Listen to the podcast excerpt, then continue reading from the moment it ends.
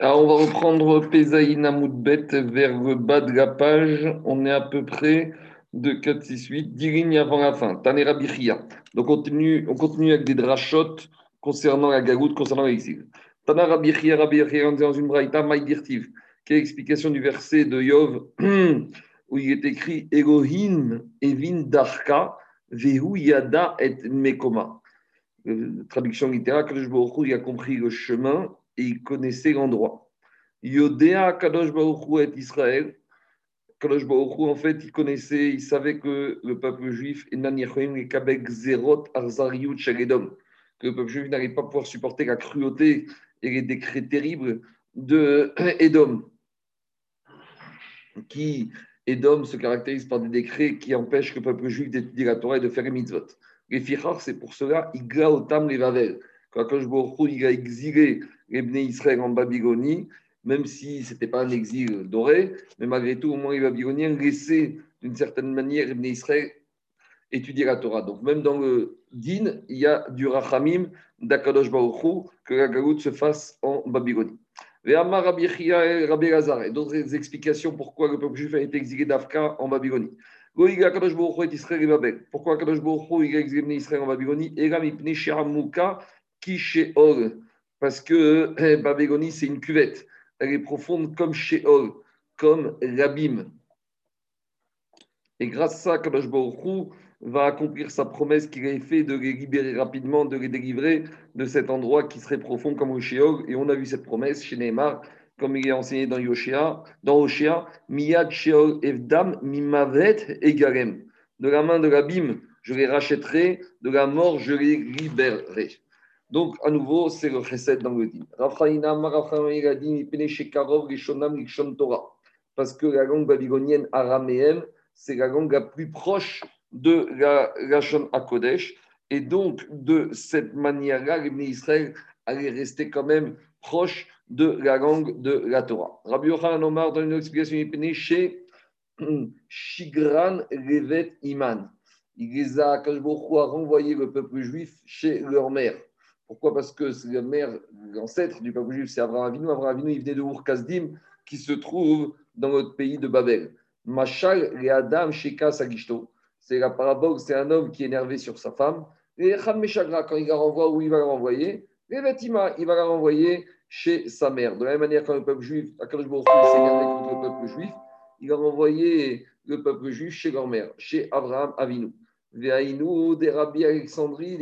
Et ça, c'est l'enseignement qu'il a dit Rabbi Alexandrie des Hamar qui a dit les mat Atan, il y a trois choses qui sont venues à l'origine. L'égouen, c'est quoi? Israël, le peuple juif, Kesef, Mitzraïm, le butin que les Israël sont partis avec d'Égypte, Urtav, Aguchot, et l'écriture des tables de la loi. Israël, Adéamaran, Israël, sont venus à l'origine, ce qu'on a dit, qui sont venus en Babylonie, l'origine de Abraham Avinu, Kesef, Mitzraïm, le butin que les Israël sont partis avec d'Égypte, il a fini par retourner aux Égyptiens. On voit ça, dire il est écrit dans ses Melachim, Vaï Bashana Hamishit Mer Echavam, à l'époque du roi Echavam, Shishak Mer Mitzrayim le roi Shishak de Mitzrayim, il est monté à, sur, il a fait le siège de Jérusalem.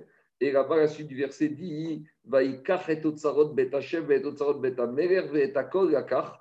Et il a pris tout le butin là-bas, il a récupéré tout ce butin qui, les Israël étaient partis d'Égypte avec et l'écriture qu'il y avait dans les tables de la loi, dont on sait qu'elles sont venues à leur origine, Dirtiv, il a dit Moshe, il a dit Moshe Rabbeinu, dans Vaïtranan, là-bas, quand il parle des deuxièmes, des premières Gouchot, il a dit Moshe Rabbeinu va Shabberam Je les ai cassés devant vos yeux.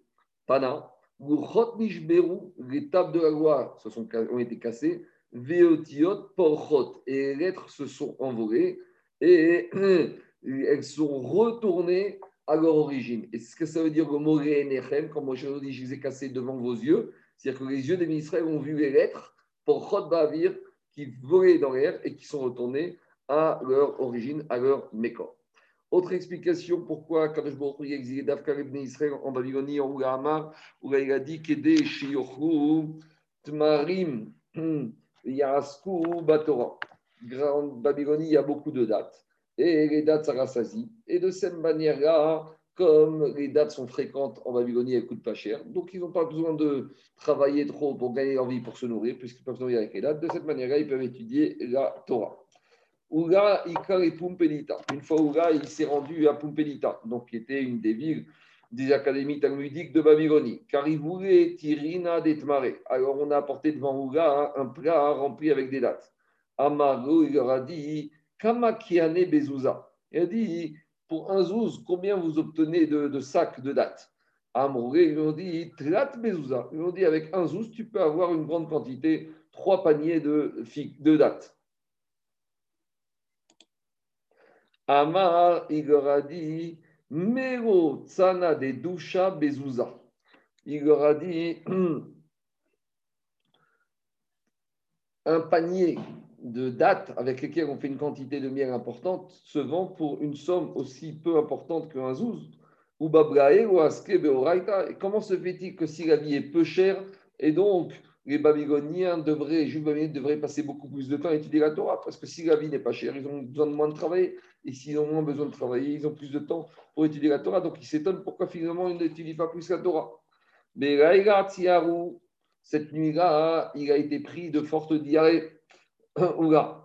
Amar, il a dit, sama de mota bezouza Il a dit, avec un zouz, on peut acheter le malach on peut acheter un poison qui, toute la nuit, j'ai passé aux toilettes parce que j'avais des diarrhées toute la nuit. Et Et avec tout ça, les Babyloniens, ils étudient la Torah malgré qu'ils sont pris de diarrhée et de mal de ventre. Donc, il a changé son appréciation sur les Babyloniens. Au début, il avait une vision un peu péjorative des Juifs babyloniens. Et finalement, il a changé d'avis en disant comme ils, quel mérite ils avaient, bien qu'ils avaient des circonstances atténuantes pour ne pas étudier, malgré tout, ils prenaient sur eux et ils étudiaient la Torah. Puisqu'on a parlé de la, de on va aussi parler de la Géoula. Qu'est-ce qui a marqué dans le prophète Ishaïa? Ishaïa a prophétisé concernant le troisième Beth Il a dit il y aura beaucoup de peuples et ils vont dire allons et montons et Hachem el Bet Yaakov vers la maison du Dieu Yaakov. Egoé Yaakov, pourquoi? Il a dit Ishaïa le Dieu de Yaakov. Et Yitzhak Et là, pour nous dire que le troisième temple, Abraham il ne sera pas comme Abraham Avinu, sur lequel il y a marqué la montagne. Sur une montagne, on n'habite pas longtemps.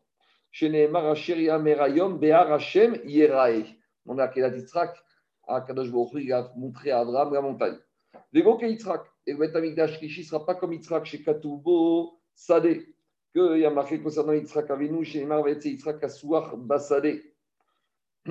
Alors, comment il sera le troisième Beth Et là, que Yaakov, il va être comme Yaakov, Shekerao Baït. Baït, c'est un endroit fixe où on habite, on reste longtemps.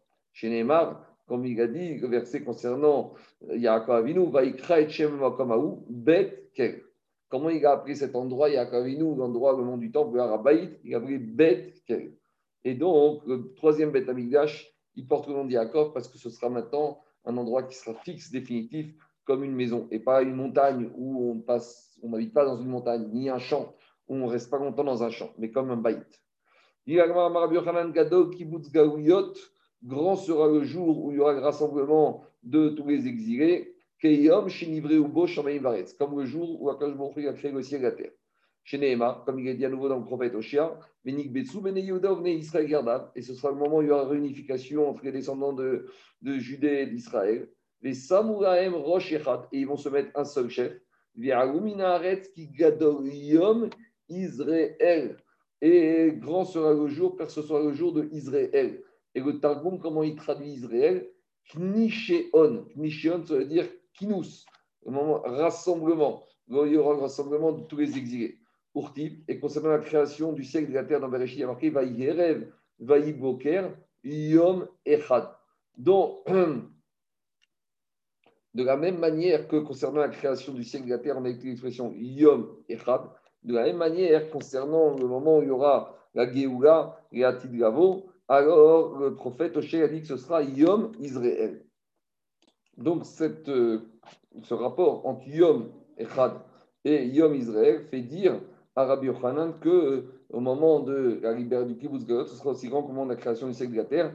demande le Marshak, il y a beaucoup d'autres endroits il y a marqué le mot Yom, et on n'a pas fait la comparaison entre le jour de Kibbutz Galiot et tous ces jours. Il faut voir le Marshak, la réponse qu'il donne par rapport à cette question qu'il pose. Je continue. Yatom Sheshratu Alav Apotropos. Donc, on a dit dans Mishnah que lorsqu'il y a un orphelin qui a deux tuteurs, et les deux tuteurs, chacun, ils ont inscrit l'orphelin en Korban Pessah. Et la Mishnah a dit L'orphelin, il pourra choisir où il va manger ce Korban Pessah. Est-ce qu'il va manger le Korban Pessah d'un apotropos ou de l'autre apotropos? Il a le choix de choisir chez quel Korban Pessah il veut aller manger.